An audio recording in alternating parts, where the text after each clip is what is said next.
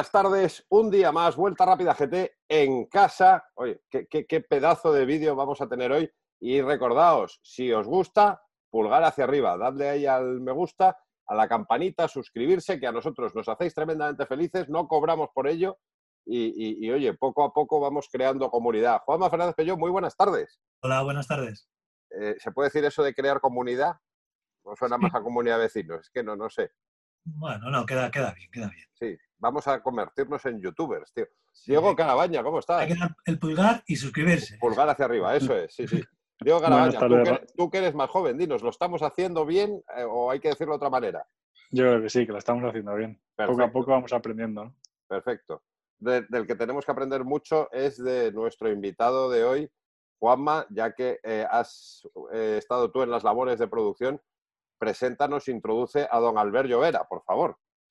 Bueno, pues eh, Albert Llovera es todo un personaje del mundo de, las carreras, ¿no? Por, por un lado, eh, por todo lo que ha conseguido eh, con sus manos compitiendo en, coche y por otro lado, pues toda la faceta humana que tiene como, como, como deportista con sus circunstancias especiales, de las cuales él pues eh, se pasa continuamente el día hablando y, hace que, bueno, pues que todos tengamos una envidia de su, de su cabeza, de lo bien que, que, lo que disfruta de la vida y, bueno, pues que muchas veces nos da envidia y, le vemos siempre contento y siempre feliz y haciendo cosas pues como correr Dakares que no está al alcance de, mucha gente. ¿no?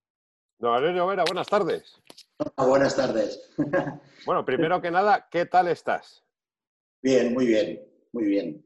Eh, de hecho, yo creo que tengo que felicitar también eh, a los que se han preocupado de aquí de Andorra, ¿no? del gobierno y del sistema de sanidad, porque ya lo activaron un poco antes que nosotros eh, y más pequeños, ¿eh? y luego pues la población también ha sido muy cauta y lo ha hecho súper bien y todo el mundo ha, dicho que sí a las cosas, que piensa que en Andorra se vive eh, muy bien y se, en las montañas y todo, pero lo han bloqueado todo y todo el mundo se portó súper bien y en este momento pues eh, nunca se ha llegado a colapsar el sistema de sanidad por justo, pero nunca se ha llegado a, a colapsar y bueno, cada vez nos dejan más eh, libertad, ¿no? Ahora ya estamos en las dos horas al día, más poder entrenar o algo así, que ya se agradece, ¿no? Ya se puede salir casi en bici. Ayer ya dejaron rodar en el circuito de Andorra, de, de arriba, a los motoristas, que eso también es un puntazo y supongo que en breve dejarán rodar también algo de los coches, pero vamos a tener que esperar un poco. Pero en Andorra estáis también aquí como con fases, como estamos en, España o no? Eh, sí, sí, sí, sí.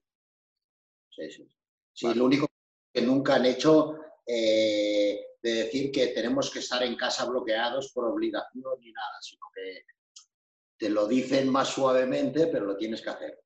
Y entonces la gente lo ha hecho, que eso es lo bueno. De todas formas, tú has estado trabajando prácticamente todo el tiempo. Sí, Sí, sí, he estado trabajando, incluso pues eh, tuve un positivo en la, porque es, una tienda, es una ortopedia, entonces es eh, de sanidad, lo, tenemos que tener abierto. Y al principio pues eh, uno de los que trabajó conmigo dio positivo, que justamente fue antes del fin de semana y en el fin de semana ya que ya no vengas.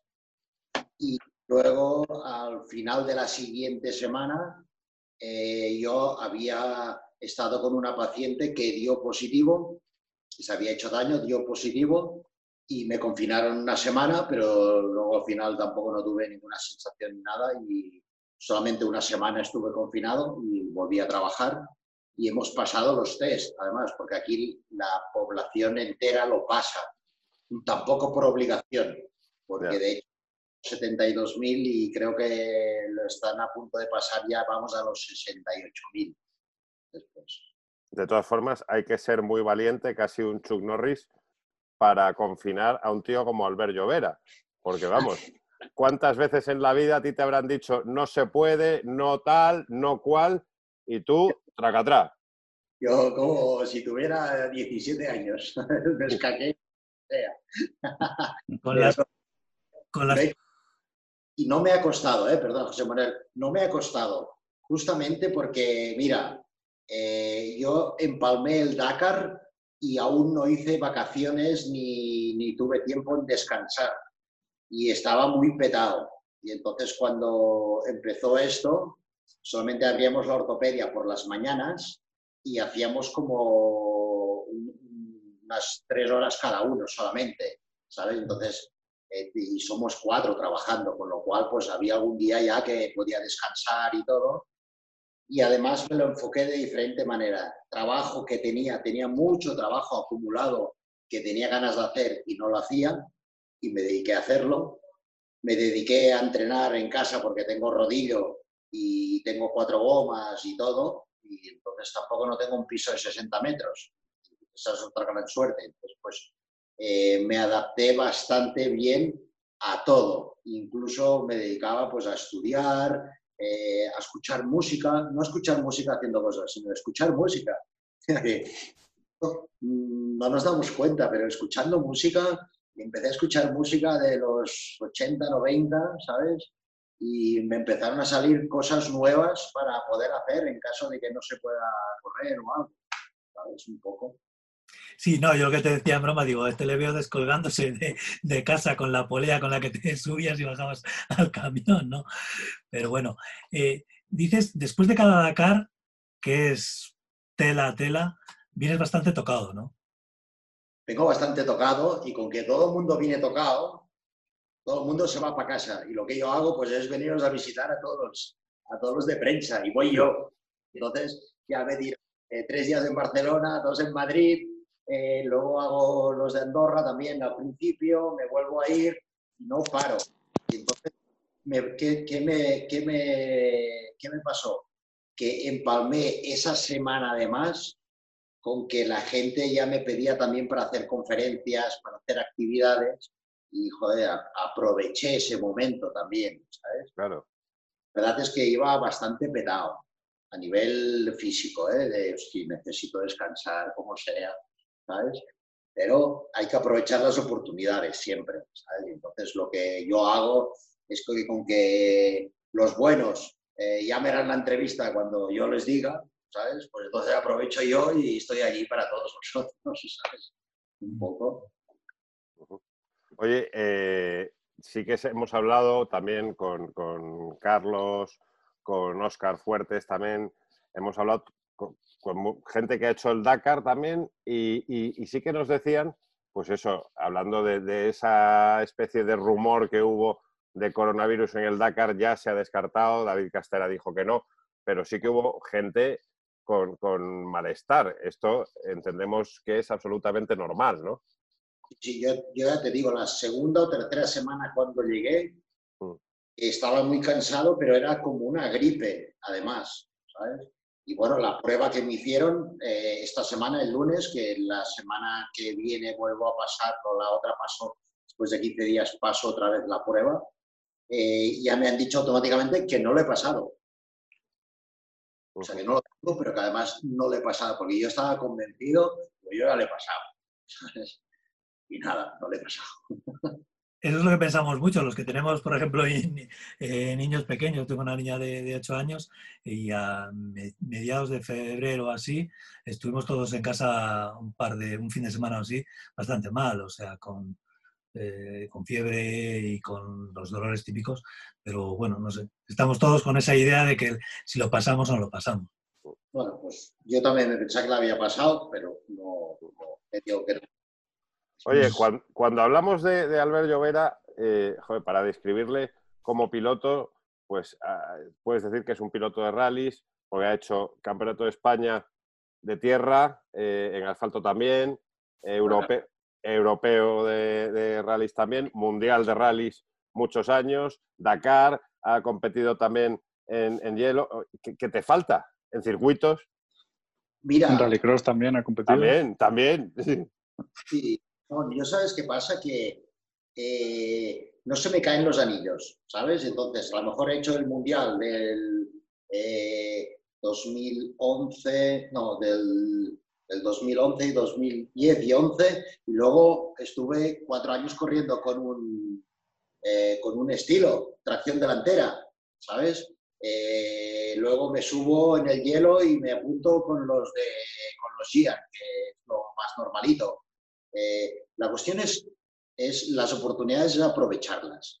Y aunque sea el aparatillo más pequeño, eh, pues intentar de ser lo mejor posible con ese aparatillo, ¿sabes? Adaptarte, sacarle el rendimiento a cada cosa que, puedas conducir. y luego otra cosa que sí que tengo claro es eh, que me da igual si es asfalto, si es tierra, si es arena, si es hielo, eh, tienes que ser bastante polifacético. Y lo que te hace eso es divertirte en las cosas, aprender. Me paso el día aprendiendo, ¿sabes? Y luego, me pongo los fregados que me pongo, pues me pasan lista, pero me pasan lista los mejores. Y eso me llena mucho, ¿sabes? Porque en el Mundial de Rallycross, por ejemplo, eh, yo me pensaba que donde me sacaban menos era en el asfalto y resulta que es donde me sacan más, donde me sacan más en la tierra. ¿sabes? O sea que he cambiado ya de ser piloto rápido de asfalto eh, en ser más rápido en tierra. Eh, yo no sé, cuando me llamaron para subirme en el Tatra, porque yo volví al Dakar con los de MD, que había estado en el 14 y el 15 con Alex Aro, con el Buggy, eh, en el último momento ellos decidieron que se iban al Africa Race. Yo les dije que yo no iba al Africa Race no, no, solamente tienes que tener un sponsor para tus gastos y para cobrar tú. Lo, demás lo cubrimos nosotros. Le digo, ya, pero yo no llevo un sponsor mío a la Africa Race. Por muy bonito que sea, no voy a tener repercusión. Entonces, prefiero guardarme, aunque sea poco, ya tengo un poco más para decidir lo que yo haga el año siguiente. Y entonces me llamaron los de Tatra, que es Sujit, que Sujit era uno de los jefes de Rallyart en Mitsubishi. Todo para hacer, yo corrí tres, tres, cuatro carreras del Mundial con un Mitsubishi, con el permiso de Abar, y él fue el que cada vez que hacía la carrera me decía, hostia, tío, de puta madre, tío, te vamos a ayudar en otra, pues venga, en otra, y en otra, ¿sabes? Y al final corrí cuatro. A los de Abar me dijeron, eh, tío, no, hasta aquí, tío, también, ¿no? vale, pues ya paro, ¿vale? Mm. Pues esa persona es la que se cuida del equipo Tatra ahora. ¿sabes? Y pero de que no iba al Dakar con los de MD, con los boogies, me llamó y me dice, a ver, no vas al Dakar, ¿no? No. ¿Quieres ir al Dakar? Le dije, depende. ¿Cómo que depende? ¿Depende de qué? Digo, depende del aparato, tío, que yo ya he ido al Dakar, ya no voy con un botijo allí, ¿sabes? Porque para sufrir ya he sufrido otros, en otros tiempos, ¿sabes? Con el Isuzu, con el buggy también, ¿sabes? Un poco. Y me dice, con un camión. Digo, un camión de carreras? Y dice, claro, es de carreras, por eso te llamo. Digo, sí. le dije sí. Y me dice, sabía que me ibas a decir que sí. O sea, ¿dudaste ese tiempo que has tardado en decir sí? No, no, yo lo único que quería saber qué aparato era. Sí, y, en el momento que te dicen camión, es, un sí eh, eh, instantáneo. Sí, sí, sí, porque justo el año antes me subí con Pep Pila en el Ibeco. Allí en las comas dije, eh, tío, yo un día de estos voy a llevar un aparato de esto. Dije, qué guapo. es muy bonita, es muy buena, ¿sabes? Y no sé, eh, yo ya me imagino, luego le doy dos vueltas por la noche, ¿sabes? Ya me imagino. Yo escucho mucha música, soy un flipado, ¿eh? También, pero escucho música y me monto mis vídeos internos, ¿sabes? De, hostia, aquí parece con la buna, con el camión. Y es eso.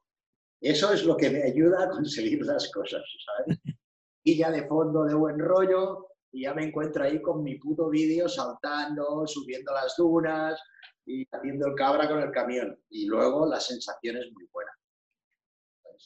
¿Y, en todos estos años, en qué te lo has pasado mejor? Sí, a mí los rallies. Los rallies es lo que más me ha gustado siempre. Pero me ha gustado porque hay mucho trabajo detrás. En todo hay mucho trabajo, ¿eh? pero los rallies en el Mundial viajábamos eh, el viernes normalmente desde Andorra en coche, porque yo viajaba con mi coche y mi copiloto viajaba, viajábamos con dos puntos. Mi copy viajaba con el otro punto por si se porque eran los coches de entreno, además, si se me rompía uno me subía en el otro. Y hacíamos viernes, sábado y el domingo llegábamos, montábamos las cosas de seguridad y el lunes empezábamos los entrenos. lunes, martes y miércoles, los reconocimientos.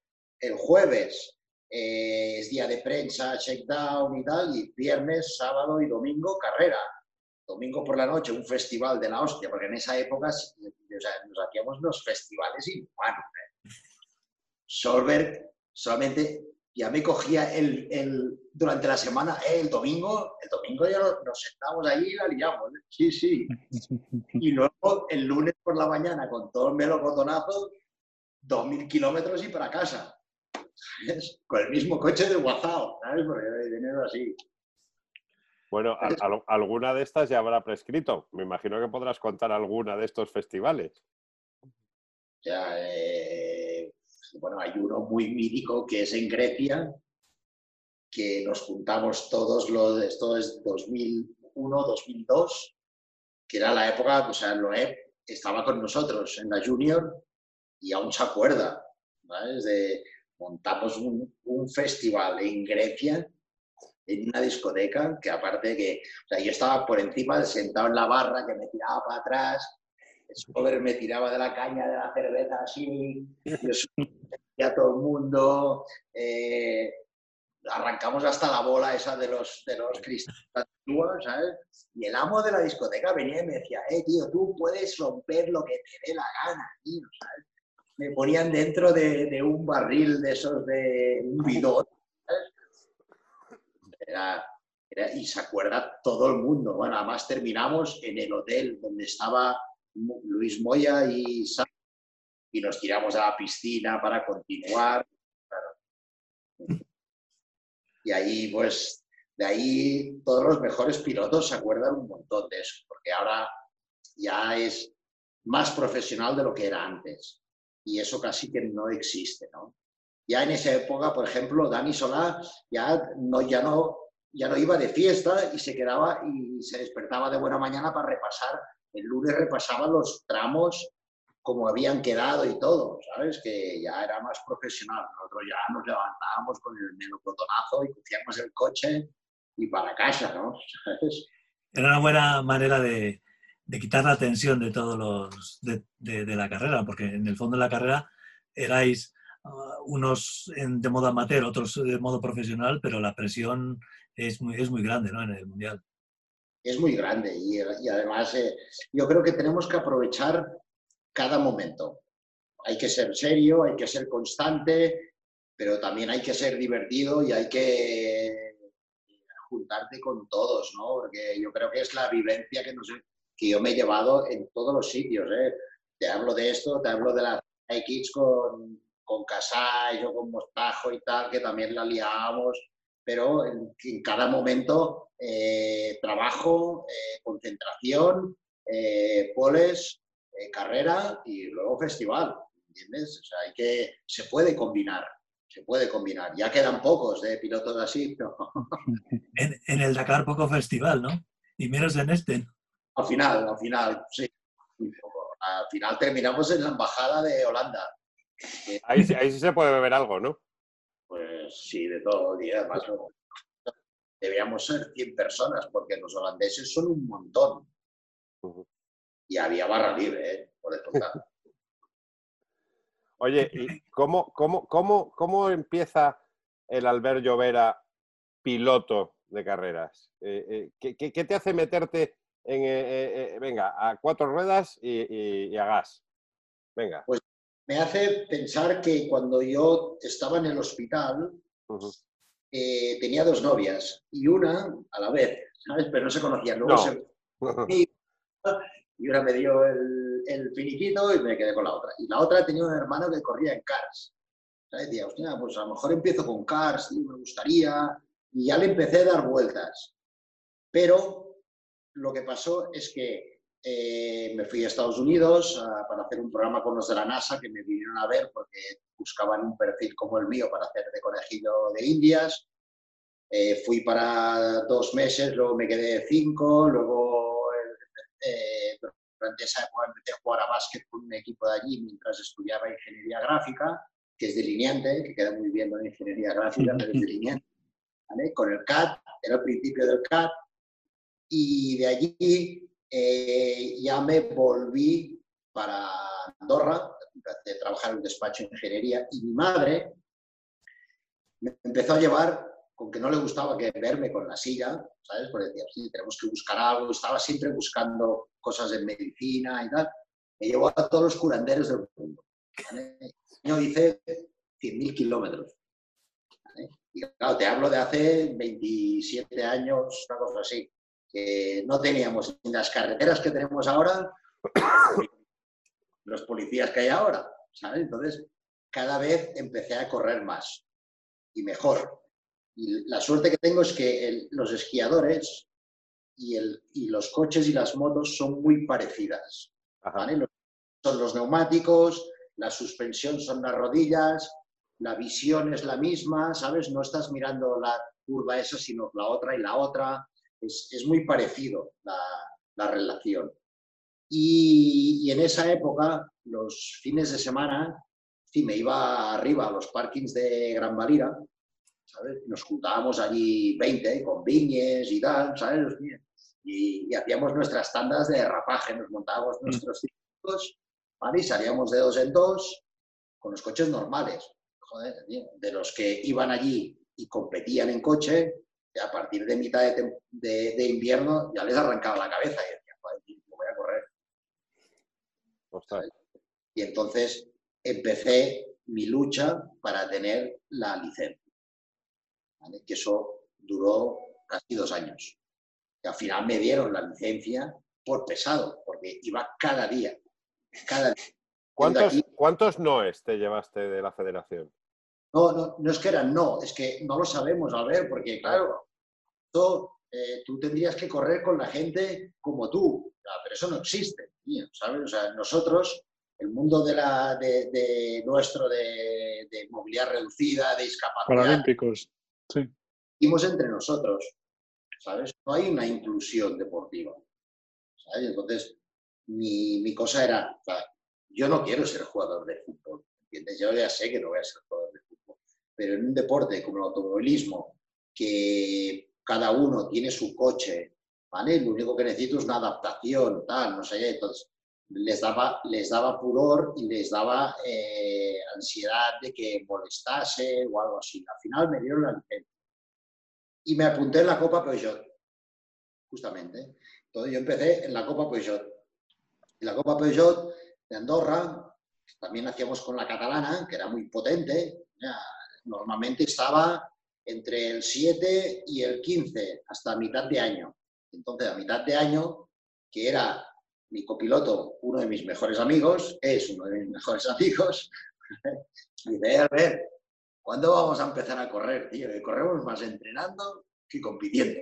Digo, ya, pero si nos pasa algo compitiendo, la federación nos va a fulminar. Y ahí hicimos la mitad de temporada que no me salí en ningún sitio, que completábamos eh, circuitos, las subidas, lo que fuera, lo hacíamos todo muy bien. Entonces dijimos, a partir de mitad de temporada empezamos a correr de verdad. Y no nos bajamos del podio en toda la temporada. Y llegamos a la última carrera, segundos, a un punto del primero. Con lo cual, el que quedase delante del otro no hacía falta ganar. El que quedase delante del otro ganaría el campeonato. ¿Eh? Total, que en la última carrera voy y les gano la carrera. O sea, les gano la carrera, les gano el campeonato, ¿no? Y con lo cual puto cojo que le habían dado la licencia de puta casualidad, va y les arranca la cabeza. ya, eso me dio alas para ir a tope. Ah, mira, el otro día, por ejemplo, hablábamos con, Emma Falcón y, ella decía que, no, no, estaba de acuerdo con esto de, campeonatos separados, chicos, chicas. Dice, en un coche eh, somos todos iguales. Eh, tú me imagino que vas exactamente por, el, por la misma idea. Y tanto, y tanto. Sí, sí, sí que eso ahora es el problema que tengo porque ahora estoy dentro de la comisión de la FIA de discapacidad. Y me ha tocado cada pelonazo allí dentro, ¿sabes? Que van todos de cojos, ¿sabes? Digo, vamos a montar un equipo de cojos para vosotros, ¿me entendéis, tío? Porque yo no me da la gana. Hombre, tenemos el, ejemplo también de Alex Tanardi, eh, un tío, un tío que, que ha demostrado que puede correr lo que quiera y hay unos cuantos. yo abrí una puerta, porque yo fui la primera persona en el mundo. Y la segunda fue Clay, que le abrí la puerta, porque nos conocíamos y luchábamos los dos. Lo que pasa es que Clay eh, era muy buen tío, pero tenía muy mala hostia, ¿sabes? Y entonces, eh, claro, es que yo era muy amigo de Clay. Conmigo se portaba súper bien, ¿eh? Pero tenía muy mala hostia. Entonces él luchaba en el norte de Europa para conseguir la licencia, incluido Italia, porque él no era italiano, era suizo. Suizo, suizo. alemán. La mala hostia que tenían allí, ¿sabes? Y, el tío lo hacía por obligación. le decía, no, no lo hagas así. Yo lo hacía por insistencia. ¿Qué pasaba por aquí? No, ver, es que pasas cada día. Ya, pero es que pasaba por aquí, ¿sabes?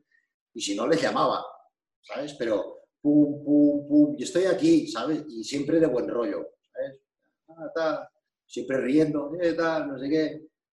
Y al final me la dieron. Joder, Clay casi se levanta ese día que me dieron la licencia. Palmao. Bueno, de hecho, yo luego corrí dos o tres carreras con Clay de resistencia. ¿Sabes? En, Cars, en 24 horas, con Marco Lucinelli, además, que con Lucinelli nos decimos muy amigos. Es un animal, el tío es. y para mí era un ídolo Lucinelli, porque en esa época era campeón del mundo de 500. Yo, y, moto, MotoGP siempre me ha gustado muchísimo, ¿sabes? Ya cuando eran las 500 de dos tiempos, ya me gustaban mucho.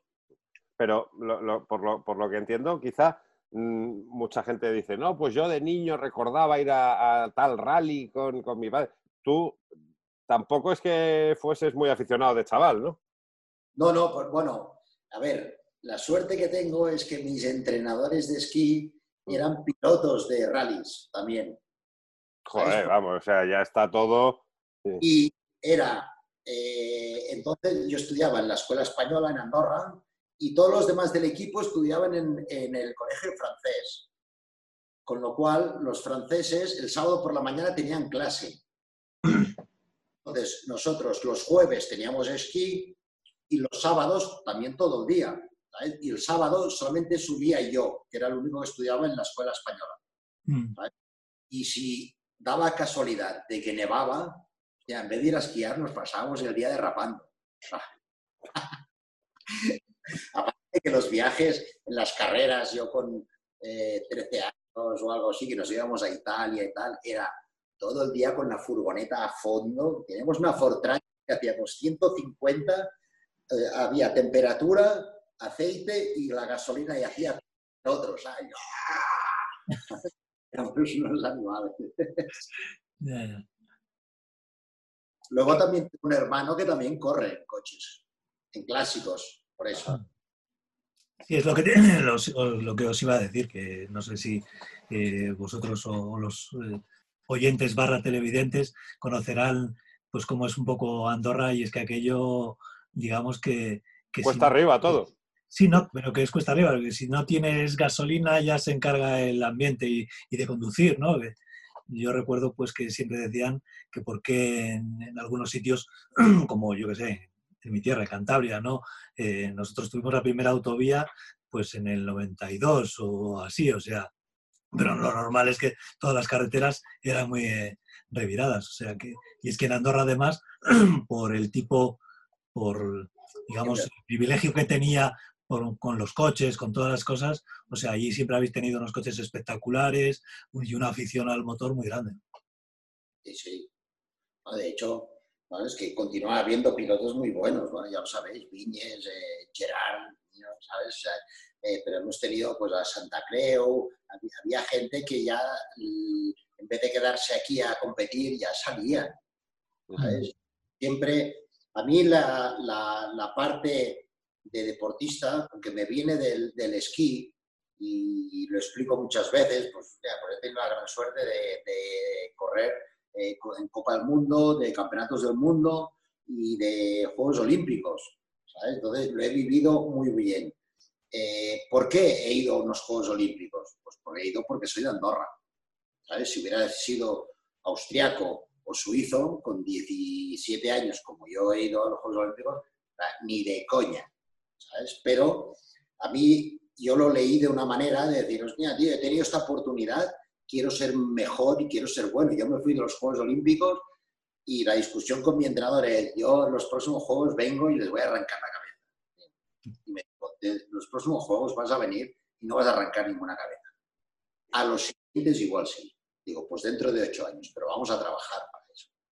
Entonces, cuando empecé a correr, o cuando estaba en la ZX, por ejemplo, Zanini siempre me decía, estuve siete años con Zanini, me tenían que hacer un monumento. Pocos, pocos tanto tiempo, ¿eh? Pocos. Pocos, poquísimos. Yo creo que no conozco a nadie que haya estado siete, ocho años como he estado yo. Y, no, a ver, te tienes que quedar en este campeonato porque aquí ya eres bueno y aquí eh, vamos a ganar más pasta y tal, porque este es mucho, ¿sabes? Y yo pensaba, ya, tío, pero si ya le he ganado, ¿sabes? Yo me voy a otro sitio, Me voy a otro sitio que, que, que, me pasen lista, que, me hagan lo que quieran, pero como deportista a mí lo que me llena es siempre ir subiendo y estar lo más arriba posible en los campeonatos, ¿sabes? Y conocer a gente que, hostia, que van rápido, que, que me aporten mucha cosa eh, para hacer 20 años el Campeonato de España de Asfalto, hay muchos, pues la verdad es que a mí no me llenaría. A mí. Por, la manera que soy yo, ¿sabes? Porque no me hace falta ser el famosillo de, del rápido de mi pueblo, ¿sabes? Me la suda tres pueblos, ¿sabes? Mm. Yo lo que me gusta es eh, acariciar y poder haber estado luchando, joder, yo he estado con tíos muy buenos compitiendo, ¿sabes? Y en categorías muy buenas, ¿sabes? ¿Y a cuántos españoles han ido al rallycross? ¿Sabes? Porque saben que les van a pasar lista. Sea, yo en las últimas carreras del año pasado estaba a 0,8 de los mejores tíos, que eran mis compañeros de equipo. ¿Sabes? 0,8 es una décima por curva, ¿sabes? Derrapando. Joder, tío, ya. ¿qué quiero? ¿Sabes? Sí, estoy abajo del todo, pero lo piensas y dices, joder, tío. ¿Y cómo, te surgió la oportunidad de lo del rallycross? Lo del rallycross fue porque eh, Halloween, ¿os acordáis de Halloween? Sí. Rallys y tal, polaco, eh, corrió en, eh, en, el Dakar con Mini, ¿sabes? Y luego eh, ya corría en rallycross. Y luego vi que corría en la RX2, en mi categoría, donde corro yo. el tío se compró otro aparato más gordo con su compañero, con Martis, que también estaba en el Dakar, que es un tío muy pastoso de allí, de, Polonia. Y entonces vi que el coche estaba aparcado, lo tenía, no, no lo hacían funcionar. ¿sabes?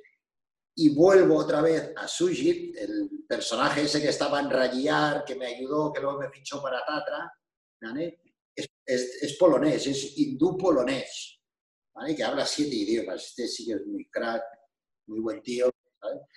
Y, le dije, oye, ¿conoces a Howard? Sí, tío, yo comí hace diez días con él y tal. Digo, ya, ¿le puedes decir a ver qué hacemos con el, con el RX2? A ver si podemos hacer alguna cosa y tal. le dije eso y esa misma tarde me llamó Halloween. Eh, a ver, ¿te interesa el coche? Te lo dejo, puedes hacer dos o tres carreras con nosotros. Digo, no, de dejar nada. O sea, cada uno paga lo que sea, y lo hacemos bien. Por el coche se tiene dar. Eh, yo te lo alquilo. Y empecé así. Me fui allí un día y empezamos a hacer números con su manager, que ya lo vi que era un pesetero de la hostia, y entonces ya se juntó con Sushi, que también es otro que aprieta, le dije que se maten ellos, y llegamos a un acuerdo porque el equipo era de Martin y Martin es un tío que llevaba un tráiler inmenso con cocinero, no sé qué, y me dejaron ahí un hueco, me dijeron, va, tienes que pagar esto, y dije, hostia, ahí llego, y hice cuatro carreras del Mundial. Y dije, hostia, el año que viene vuelvo. engancha, ¿no? Engancha. Bueno, engancha porque en esa época yo me jodí el dedo este, bueno, la el cartílago del acelerador, porque este y este de aquí, ¿vale? Porque en el camión aceleraba, pero cada vez que cambiaba tengo que apretar el gatillo del embrague, dejar el, gas, apretarlo, clac, ponerlo. La, la, primera etapa me reía con el ingeniero porque me decía, eh, a ver, adivina cuántas veces has cambiado. Y decía, 3.000. Y me decía, 3.300, tío. Y ja, ja, ja. Y claro, al siguiente también nos reíamos, y al siguiente. Y a partir de la cuarta edad me no lo más. Porque se me hinchaban los dedos, tenía problemas para sacarme los guantes al final de la etapa, 20 minutos para sacarme los, los guantes. Tenía que esperar a que se relajara todo. ¿vale? Entonces me cargué el cartílago de aquí, ¿vale? del acelerador, de acelerar, dejar de acelerar. No me lo cargué en el Dakar, sino me lo, me lo he cargado de todo el historial que llevo a 100 kilómetros, porque el acelerador es mecánico, ahora ya lo llevo electrónico, ¿vale? pero de todos estos años era mecánico, o sea, la fuerza que tú haces con el, con el Con el pie. Con el, ¿Con el pie? Yo lo hago con el músculo este, o sea, que tengo aquí una pata de pollo, ¿ves? este, tengo un músculo aquí. Porque con este, cuando estás cambiando, el primer golpe de gas lo das con este, luego ya aceleras con los dos. Pero el primer golpe lo haces solamente con uno. Tenía un desgaste inhumano. El doctor Mir me lo operó, ya me dijo, eh, ver, no te digo que no hagas nada, porque sé que no me vas a hacer caso, pero intenta de no hacer cosas como el Dakar o hacer cosas así. Entonces, el rallycross. Rallycross son carreras de cinco minutos o de seis, depende de si es semifinal o tal. Pero, pero varias mangas, haces diez carreras en un fin de semana, ¿sabes? brutal, es precioso. ¿Y, ¿Y, vas a volver en 2020 a correr el campeonato? Sí, sí. Al menos para hacer tres o cuatro carreras, sí. Oye, te vemos la, camiseta, eh, Quimoa. Eh, mucha relación también con Fernando Alonso. Sí, también, también, porque eh, al principio era un poco de amistad y tal, y luego ya pues pasamos a algo más. Yo creo que es, es importante porque ya es muy buen tío, te puedes reír un montón y además valoriza mucho, le gusta mucho lo que yo hago, ¿sabes? Y como soy, y te sientes más protegido también, ¿sabes? Para cualquier cosa. Y aparte de que siempre aprendes un montón con esta gente, ¿eh? me pasa también con Sai, también con Carlos, es una persona que siempre le ha gustado lo que yo hago, eh, siempre he tenido suerte en esto, ¿sabes? Soy muy poco conflictivo, me gusta pasármelo bien, ¿sabes? De transmitir las cosas. Entonces, pues yo creo que el intercambio está bien y es bonito. Hombre, eh, es complicado encontrar a alguien que hable mal de Albert Llovera, eso, eso también te lo digo. Muy complicado, yo, yo no he encontrado todavía a nadie. Ah. Bueno, Fernando, sabéis que también es complicado de entrar con él. Sí. También tenemos la gran suerte de que yo soy embajador de UNICEF y él también. Ajá. Es, también, ahí, también ayudo mucho. Pero bueno, me vio un día haciendo el cabra con la silla y tal, y ahí empezamos ya, a seguir. Y luego me pidió el libro, hostia, estoy buscando el libro, el libro está agotado, ¿sabes? Lo van a hacer dentro de tres meses, van a hacer otra edición. Ya me uno, sí, entonces ya, ya empezamos a, cada vez más.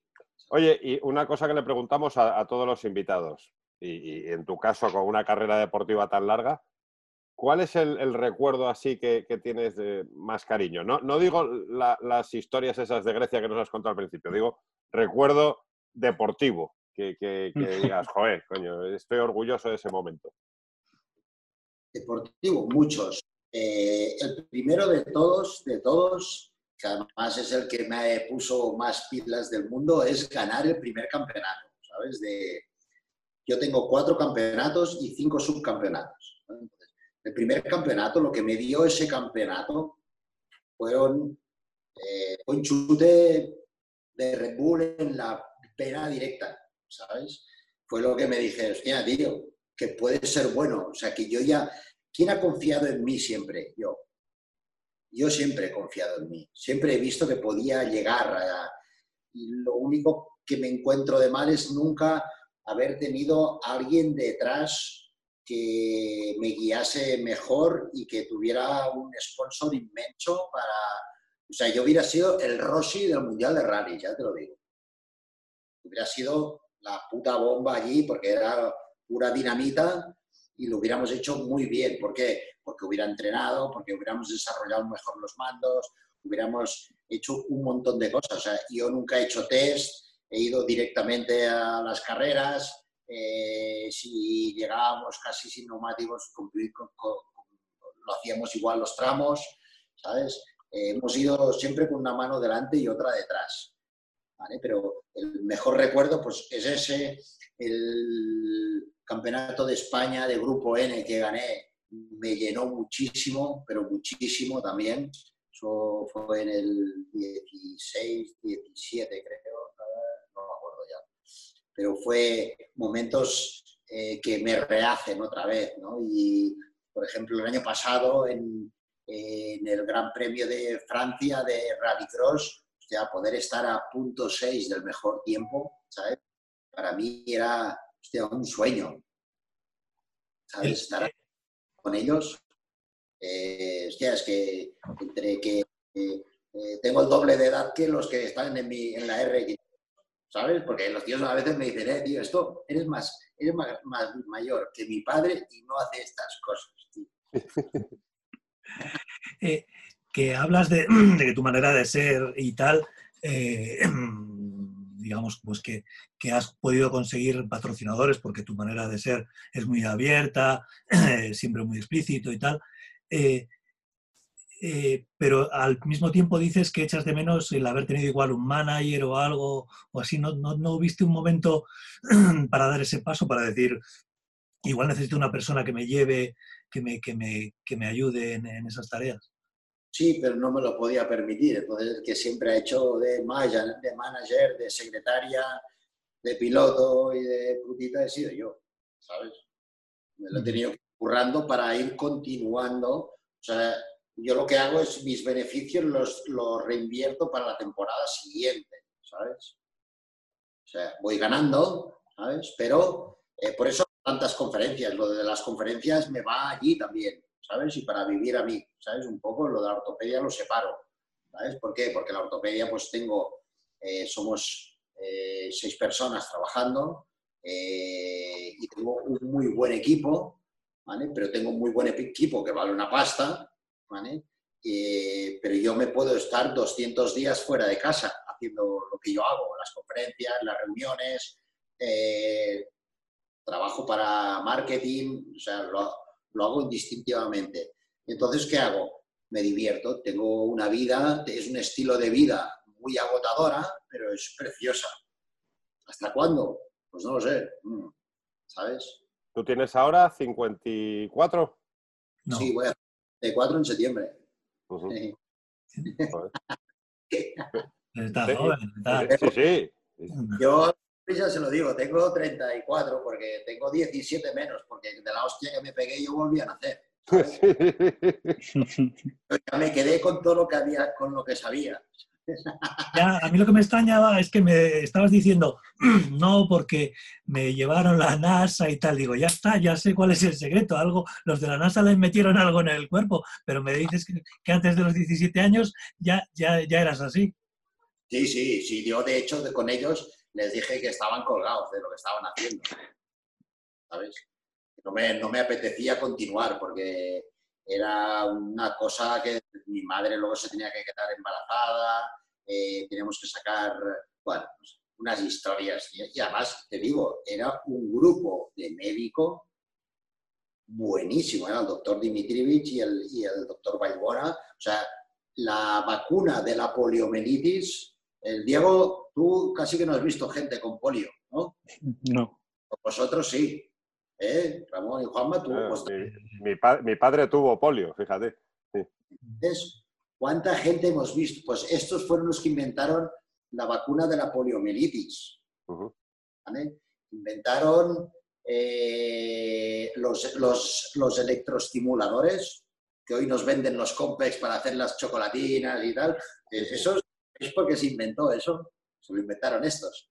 Esto lo inventaron para que los, los astronautas, cuando viajaban a la Luna por la ingravitación y tal, continuasen trabajando y no llegasen flácidos arriba, ¿vale? Entonces empezaron a trabajar conmigo con electroestimuladores y hacía pesas, hacía cuádriceps y todo para que tuviera el músculo gordo, para que cuando hicieran el invento me pusiera bien, ¿vale? El invento que nunca ha llegado. Eh, para hacer cosas de estas. Ahí yo terminé hasta aquí de ello.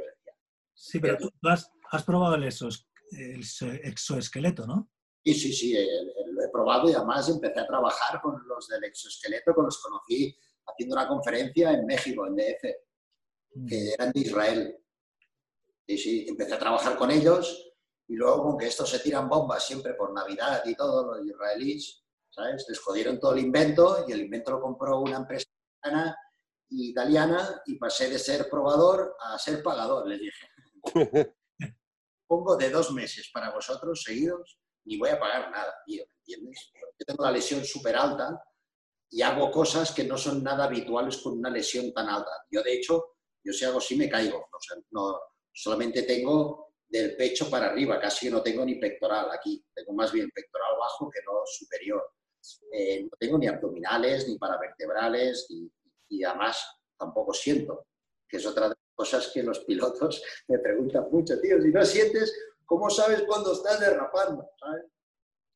No, es que hemos, hablado con muchos pilotos, hemos hablado con muchos pilotos de lo del culo, de sentir con el culo y tal. E, es que es eso. ¿Cómo, lo haces? Porque soy un flipado, yo qué sé, no sé. Me sale, lo, noto más bien la zona esta de aquí, ¿sabes? Eh, tuve que adaptarme mucho, por ejemplo, ya cuando cambié a Super 2000, que vas con el asiento ya más para el centro, que ahora vamos todos así, pero al principio iba como muy tarde, ¿sabes? Y, bueno, pero me, adapto rápido, no sé. Eh, intentar de aprovechar siempre las cosas y saber de todos los terrenos, y sé mucho y no sé nada, ¿sabes? Pero que, que me adapto rápidamente. Pero para, por ejemplo, para los, los mandos, todo el, el aparataje, en eso ha sido tu hacha, ¿no? Digamos que has, que has ido dando pasos muy importantes, ¿no?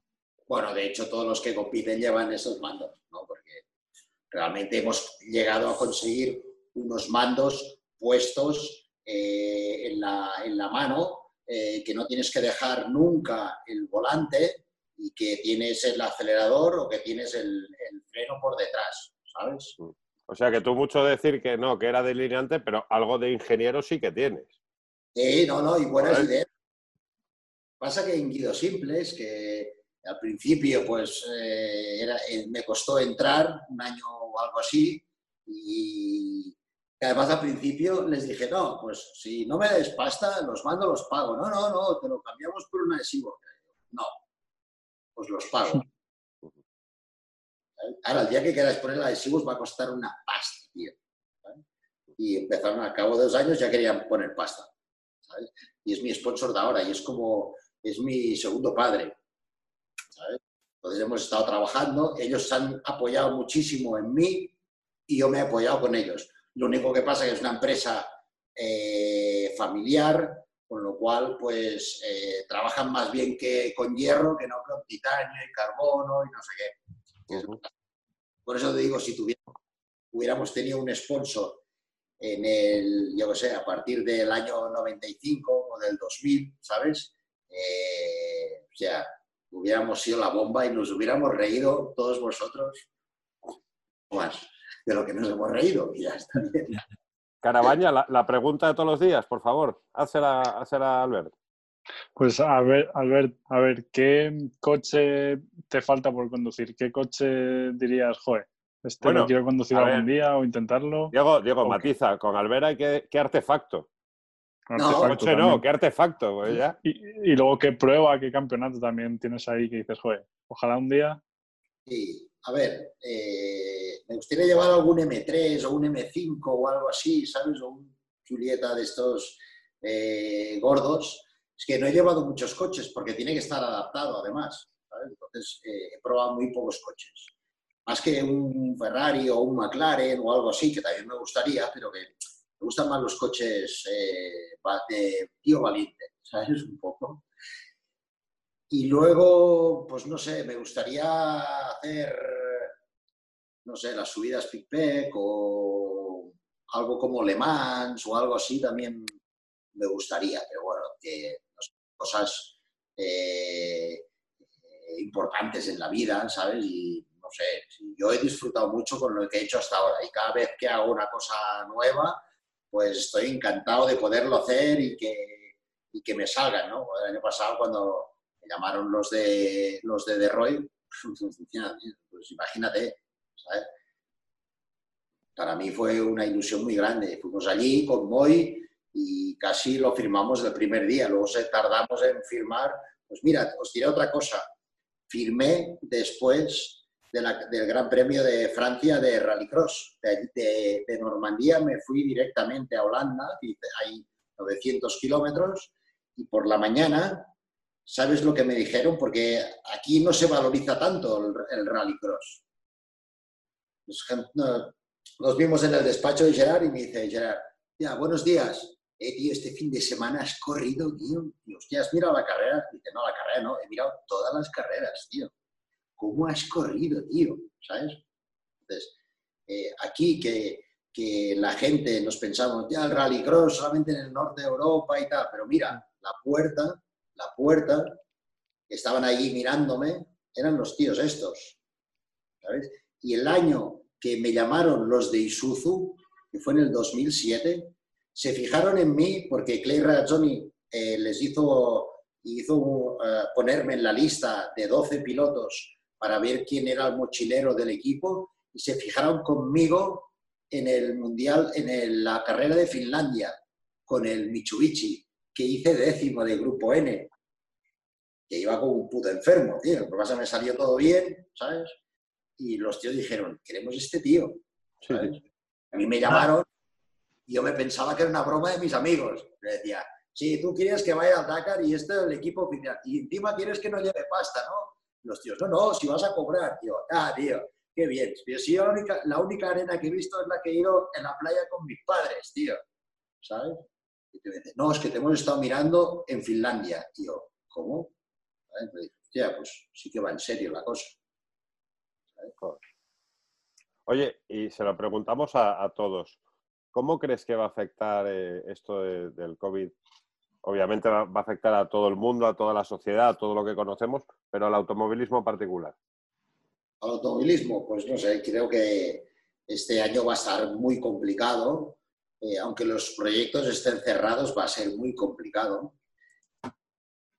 Y el año siguiente yo creo que van a salir modalidades nuevas y a lo mejor más bien eléctrico ya, vamos a empezar ya un poco más con el, con el eléctrico, pero yo creo que los equipos se van a dar cuenta de que no pueden ganar esa pasta, entre comillas, porque los sponsors no van a dar esa pasta, o sea, va a ser todo correlativo, ¿sabes? Eh, eh, mis sponsors me lo van a recortar del todo o algo, voy a encontrar algo nuevo, ¿vale? Pero eso me va a repercutir en, el equipo y el equipo va a repercutir en la organización, en las inscripciones. Va a ser todo más correlativo. Y yo creo que un poco desmadrados estaba todo y allí no podemos continuar. Desmadrado te refieres a nivel costes, a nivel presupuestos, todo esto, ¿no? Nivel costes. Ah, pues en un, eh, yo sé, en un WRC2 y tienes que contar 90 euros por kilómetro. ¿Sabes? 90 euros por kilómetro. Eh, locura. Ah, no vas a hacer muchos kilómetros, depende del presupuesto. Y no lo golpees, ¿sabes? Un poco. Eh, nos estamos desmadrando, sí. Yo creo que tenemos que, continuar eh, recogiendo más las cosas. Joder, el RX2 es una, es una oferta buenísima porque no puedes tocar nada eh, los motores a mí me ha durado dos años, ¿sabes? Eh, etcétera. No, no, tienes un gasto extra, pero claro, en un fin de semana haces 60 kilómetros o 70, haces muy pocos kilómetros, pero no vale 90, 90 euros el kilómetro, ni muchísimo menos. Puede tener, pero es muy asequible, más de lo que la gente se piensa. Y estás en un mundial.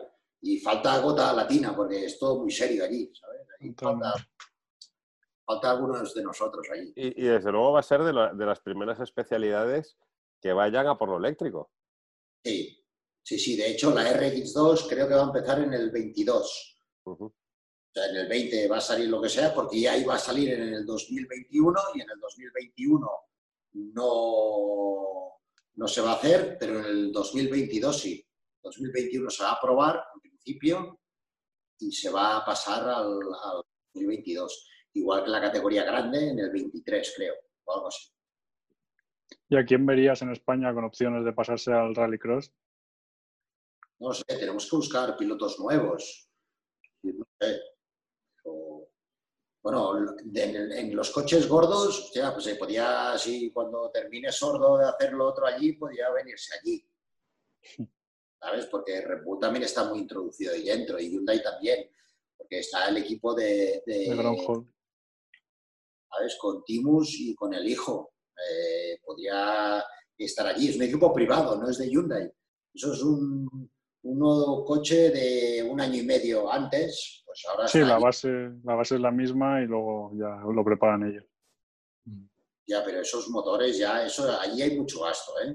Eso también. Con, otros interlocutores, por ejemplo, ayer con Javier Morcillo hablábamos de, que la, eh, eh, los chavales nuevos, la gente, eh, no puede tener siempre como meta la Fórmula 1 o así, en circuitos te estoy hablando, porque es muy exclusivo, porque es muy caro, porque solamente son 20, etcétera, etcétera. Y entonces se abre el abanico y de, posibilidades y, en, por ejemplo, en circuitos existen los GTs, existen otras, otras vías muy, muy importantes, por ejemplo, los, los, GTs. ¿Tú crees que, por ejemplo, el rallycross podría ser a gente que le gustan los rallies y tal, eh, pues bueno, hay, eh, pues dices, eh, gente como, como joder, lo diré, ah, como Dani Sordo, que está en el Mundial, pero que, que, que, no tiene que ser solo intentar ir al Mundial, que puedes ir al Mundial de Rallycross, por ejemplo. Bueno, es que yo creo que tendríamos que empezar por la categoría mía, Tenéis muchos pilotos buenos españoles que van bien en, en carcross, en luchas directas allí, eh, con aparatos muy nerviosos, tal, que es muy parecido. Eh, tierra asfalto, cuando hay cuatro gotas, ya es que no lo tiene recto ni en las rectas el nuestro, tío, que tiene 325, ¿sabes? Pero claro, motor central, hostia, cambio secuencial. Hostia, poco, claro. Has empalmado allí, ¿sabes? Ya te da una sensación buena y dices, hostia, tampoco no asusta, no, no asusta. Pero ya es la lucha de tener a 20 tíos más al lado, porque yo me pensaba que los que iban allí eran tíos de rallies que venían a hacer sus kilómetros y luego iban a hacer rallies. Yo se lo preguntaba al principio y me no, no, yo quiero ser campeón del mundo de rally cross, tío. Yo, ¿sabes? Pues claro, y luego te das cuenta. Yo, Solberg, otro Solberg, me dejaba poner, eh, que va con Ericsson, eh, mi furgoneta y mi remolque en su casa, y llegábamos allí con los míos de PCR, le a la furgoneta y decíamos, está por allí, la carrera de ahora está pues a, no sé, a 300 kilómetros. Y, hostia, pues queremos rodar en algún sitio. Pues y el tío te decía, pues mira, de aquí a allí tienes cinco pistas. Y vas allí 100 pavos a pasar la mañana, tío. Y estaba todo de, Volvos de esos cuadrados con neumáticos lisos que van a ir todo el mundo a derrapar y a joderse entre ellos. Bueno, pero es la, cultura que tienen por allí arriba. O sea, aquí es, más complicado. Ya, pero te lo digo. Y también podríamos tener cosas así, de que el mantenimiento no las gradas de lujo ni todo eso, sino que son circuitos la mitad algo de asfalto y lo otro es un tratamiento con alquitrán y tierra porque es duro, ¿sabes? Eh, un salto o hay pistas que casi no tienen ni salto, ¿sabes? Ya está bien. Pues, eh, no es muy difícil, en Cantabria con esos planos que hay o en Extremadura y tal, tienes cinco circuitillos de estos y montas una categoría buena a lo mejor y lo, y lo demás montas dos categorías de promoción, ¿sabes? Tracción delantera y un no sé qué y tienes un campeonato asequible para todo el mundo. Mm. Hablas, de, hablas de PCR y, mm, es un equipo con el que llevas pues casi toda la vida, ¿no? Eh, y también me, me, estaba acordando ahora de Francesc Pino, que es la persona que te lleva la, la prensa que te hace los comunicados, tú eres una persona así como muy fiel a, ¿no? Que, amigo de tus amigos, que se dice, ¿no? Sí, porque sí, eh, es muy fácil de ir subiendo y vas pisando a la gente y ya te han ayudado y ahí te quedas. Yo creo que es importante de que eh, valorizar quién está a tu lado en los momentos malos, sobre todo. es un privilegio también, porque yo no sé, eh, yo, nosotros hemos ido al Mundial de Rallys dos o tres años con la gente que en España se lo gastan para hacer el Nacional de Asfalto con el mismo presupuesto. En cambio, hemos ido al Mundial. ¿Vale? Míratelo como quieras, pero hemos ido al Mundial, hemos estado con la gente y hemos hecho la ilusión. Mi ilusión, la de mi copy y la de todo un equipo, ¿sabes? Porque hostia, nos juntamos allí, eh, Pep, tío, hostia, pues he conseguido esto y en total tenemos 450, tío, hostia, yo creo que podemos hacer esto, ¿sabes? Pues en vez de ir a los hoteles de 5 estrellas, pues nos llevamos a hoteles de 60 o 70 euros, ¿sabes?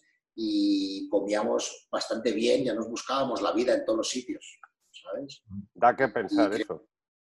Sí, la FIA, por ejemplo, eh, también la valorizaba, eh, nos ayudaba un poco con el tema del catering, ¿sabes? Al ir con la silla siempre me ponían al lado. Eh, ¿Te acuerdas que siempre el primer equipo al lado del catering era mío, ¿sabes? Eh, entonces, con que ya sabíamos que íbamos un poco así, eh, oye, que pagamos el forfait de 7, pero somos 9, tío. Eh, sí, tío, a ver, sí. Ahí me lo dejaban hacer también un poco. era todo de... Y en cambio, pues la rentabilidad le sacábamos mutuamente. ¿sabes? los grandes pilotos tampoco no quieren estar ahí todo el día firmando, yo me he pasado todo el día firmando. Pues, bueno, hay intercambios para todos, los organizadores, oye, ya te montaré esto. Y, también, por ejemplo, hablando de fidelidad, con Avar, que sigues manteniendo tu, digamos, como ahí tu estatus y que, y que les estás dando a, los a los ahora grande punto que tienes de calle, les das ahí un uso, vamos, que esos salen solos de Andorra para, para toda Europa, ¿no? Sí, ya me lo he terminado todo, ¿eh? por eso. Y creo que, bueno, a partir de ahora ya va a ser otra época. ¿eh? Hemos hecho 20 años ¿eh? con, con Navar, con, el grupo Fiat, pero este año va a ser ya el tope, ¿eh? porque ahora ya hay cambios y tal, y teníamos que renovar esta, hace dos semanas y no hemos renovado, por eso te lo digo. No, aún no hemos dicho nada ni nada, pero bueno, estamos allí, pero ya lo veo un poco más complicado, aparte de que no sé, habré conocido como a, seis o siete grandes jefes de allí, como a 15 personas directas de las que llevan mis cosas, pues la gente dura poco o dura mucho y luego se van. Pero como me, decían en Abarth, en, Torino, me decían, no, no, tú no eres nuestro piloto, tú eres nuestro mito. Me decían, mito. Digo, mito, enrollaros más, tío, porque lo que hacían era sacar las cosas de Vaso o de Allen o de no sé qué y me las daban a mí 100 kilómetros más, los 150 y le, sacábamos 250, ¿sabes? un poco. Bueno, pues tienes que preparar un, vídeo de despedida como el de Carlos Sainz con de McLaren. Ya, es que ahora casi que no los conozco, porque con que eh, hacen limpiezas étnicas ahora, hoy en día, ¿sabes? En los sitios. Vas un día y ya no los conoces, los tienes que volver a empezar a, conocer. Y a, lo mejor tampoco te conocen a ti, que eso también es. Sí, exacto. Oye, ¿quién, no conoce a Albert Llovera, hombre? Claro, claro, claro. si ya solo le falta que abras una Coca-Cola y esté en la tapa de, de debajo, ¿no?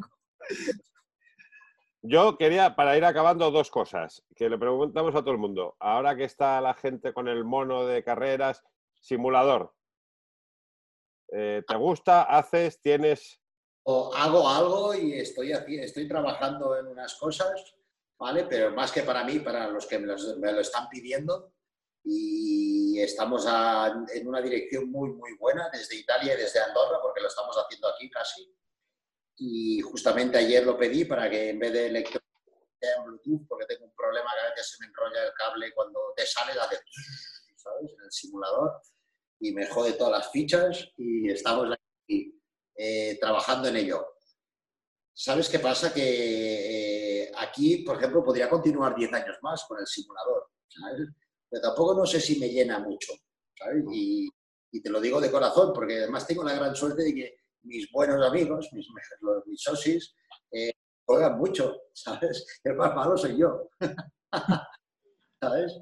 Y, no, no, me, no me dice mucho, ¿sabes? Pero la verdad es que se están consiguiendo cosas muy bonitas y hasta estos días, en esta época, pues ya ha habido un resurgir muy, muy potente. Oye, ¿y para cuándo la película de Albert Llovera? Pues no sé. No, te han ofrecido hacer una película con tu vida, porque es que vamos. Sí, sí, sí. Sí, pero no sé, no, tengo ni idea. se me escapa de las manos. Ya era como el libro, tampoco no lo quería hacer porque hacía las conferencias por eso, pero me lo pedían. Me lo pedían, ¿sabes? Y al final hicimos el libro, que además pues ha tenido cuatro o cinco ediciones, están todas vendidas además, y, este es un libro eh, que explica muchas cosas y es de autoayuda. no, es ni de carreras ni de cojos, ¿sabes? Que es un poco lo que me ha ido sucediendo en la vida y cómo hemos ido tirando para adelante y hay cosas de valorización, ¿no? Como la familia, los amigos, ¿sabes? De, yo hablo un montón de ellos, ¿sabes? Que antes Juanma también lo ha dicho, hostia, eh, te duran mucho. Pues, imagínate que ahora a Pino le digo que no me haga nada más. El pobre Pino, tío, ¿sabes? Que, hostia, que solamente cuando le digo, eh, tío, Francesca, vamos a hacer esto, ¿qué tal? Eh, para esta tarde, ¿sabes? O para mañana, ¿sabes? O para lo que sea. Y el tío, sabes que es muy currante. Pues ahora estamos haciendo un, resumen de prensa desde el año 90, creo, ¿sabes? Pues, el Pino.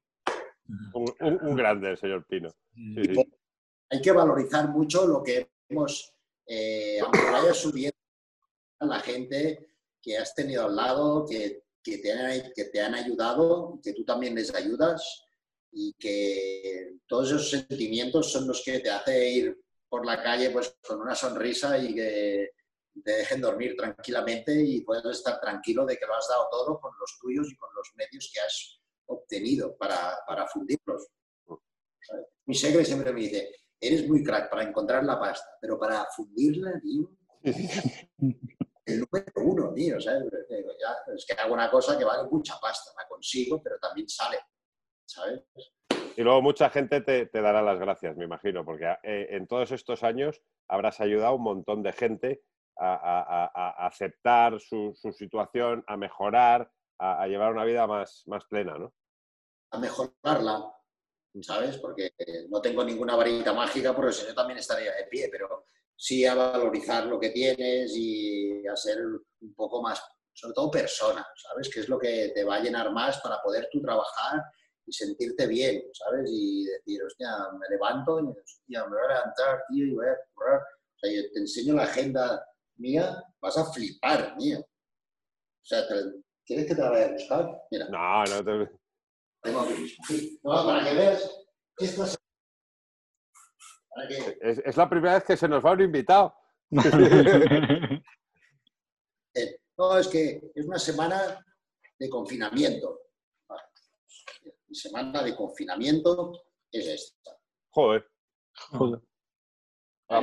Eh, ha sido mi semana, como que no hay trabajo. Pues no te lo buscas. ¿Sabes? Un poco, y tienes que arrancar, tío. No son buenos momentos ni para mí, ni para ti, ni para ti, ni para ti, ni para el otro, ¿sabes? Pero yo qué sé, hay que buscarse las cosas, reinventarse o, simplemente dar las gracias a la gente y pues, estar bien. Sí, que me ha parecido ver en la agenda, Juanma, Diego, que, que tenía ahora justo después otra reunión y creo que ya le estamos quitando demasiado tiempo. sois los últimos. Ah, Tengo una llamada con, Eva Moral, que es la, una triatleta que va en silla de ruedas. Porque también estamos cuadrando unas medidas y todo eso para una silla guapa. Oye, eh, chicos, si queréis preguntarle algo más a Albert, eh, lo dejo. No será esa con la que te tiras por ahí, por, eh, montaña abajo, ¿no? No, no, no, no, no. no es la que llevo eh, debajo del culo, porque es como, es como un traje a medida, ¿sabes? Eh, la, puedo hacer de 36 o 36,2, de lo que sea, ¿sabes? De, altura, de, es, es una pieza única, es un traje. La verdad es que va súper bien. No, nada, darle las gracias y, como siempre, pues con el ánimo que nos infunde a todos y su ejemplo, pues, pues no se puede decir nada más, porque es que, es que él, te, te, te, te, sube la moral hasta, hasta ¿qué cota es la de Andorra? ¿Qué cota, ¿En qué cota estáis en Andorra? Que la revista no llega a Andorra. Ah, anoto, anoto. Ah, deberes. Te, mandamos una. Sí, sí. Suscripción, ¿no? Entonces, o algo así. Sí, sí, sí, sí. Ahora te pasamos, te pasamos ¿Eh? los datos y yo creo que se podrá apañar algo, algo especial para, para héroes como Albert, hombre. Te lo digo porque es que nunca ha llegado a Andorra. Las veces que le he comprado, le he comprado en Barcelona. Mm. Oye, pues anotamos ahora mismo que este número además va a ser de reparto así un poco más artesanal, aunque nos, nos ayuda obviamente la distribuidora, pero, pero estamos llevando también eh, muchos números a los suscriptores directamente, pues eh, en función de si viven cerca, tal, pues intentamos hacer repartos y, bueno, eh, hay que salir de, esta todos juntos. Okay. Albert, un auténtico placer.